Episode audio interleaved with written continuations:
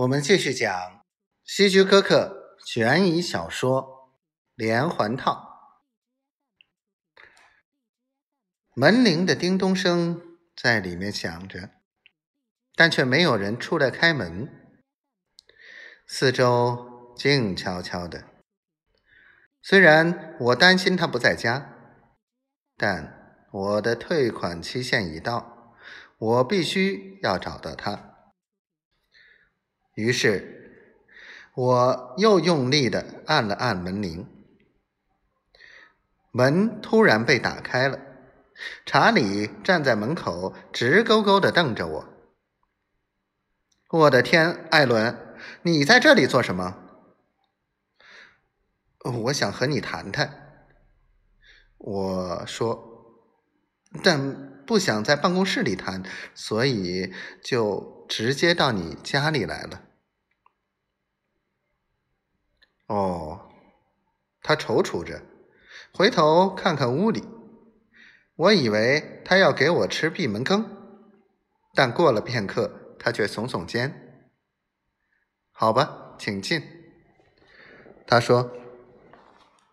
查理一边在前面带路，一边不好意思地说：“家里很乱，请不要见怪。我太太去看她妹妹了。这段时间。”我一直过着光棍生活。我随查理来到走道尽头的一扇门前，打开后，我发现这是一间装饰考究的书房，里面有一个石砌的壁炉，炉内有烧瓦斯的圆柱状燃管，管子上燃烧着火，室内暖融融的。在壁炉的左边有一扇门，直接通往房间内部。门正半开着。我又扫了一眼茶几，发现两只玻璃杯并排放在一起，里面都有半杯水。其中一个杯子的口边还有口红的痕迹。我一下子就明白。查理为什么迟迟不开门的原因了？显然有另外一个女人在陪他。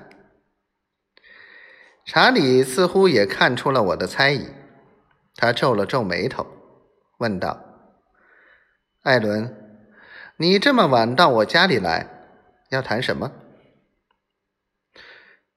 请你再多给我一点时间筹钱。”我几乎哀求着说。只要一个星期，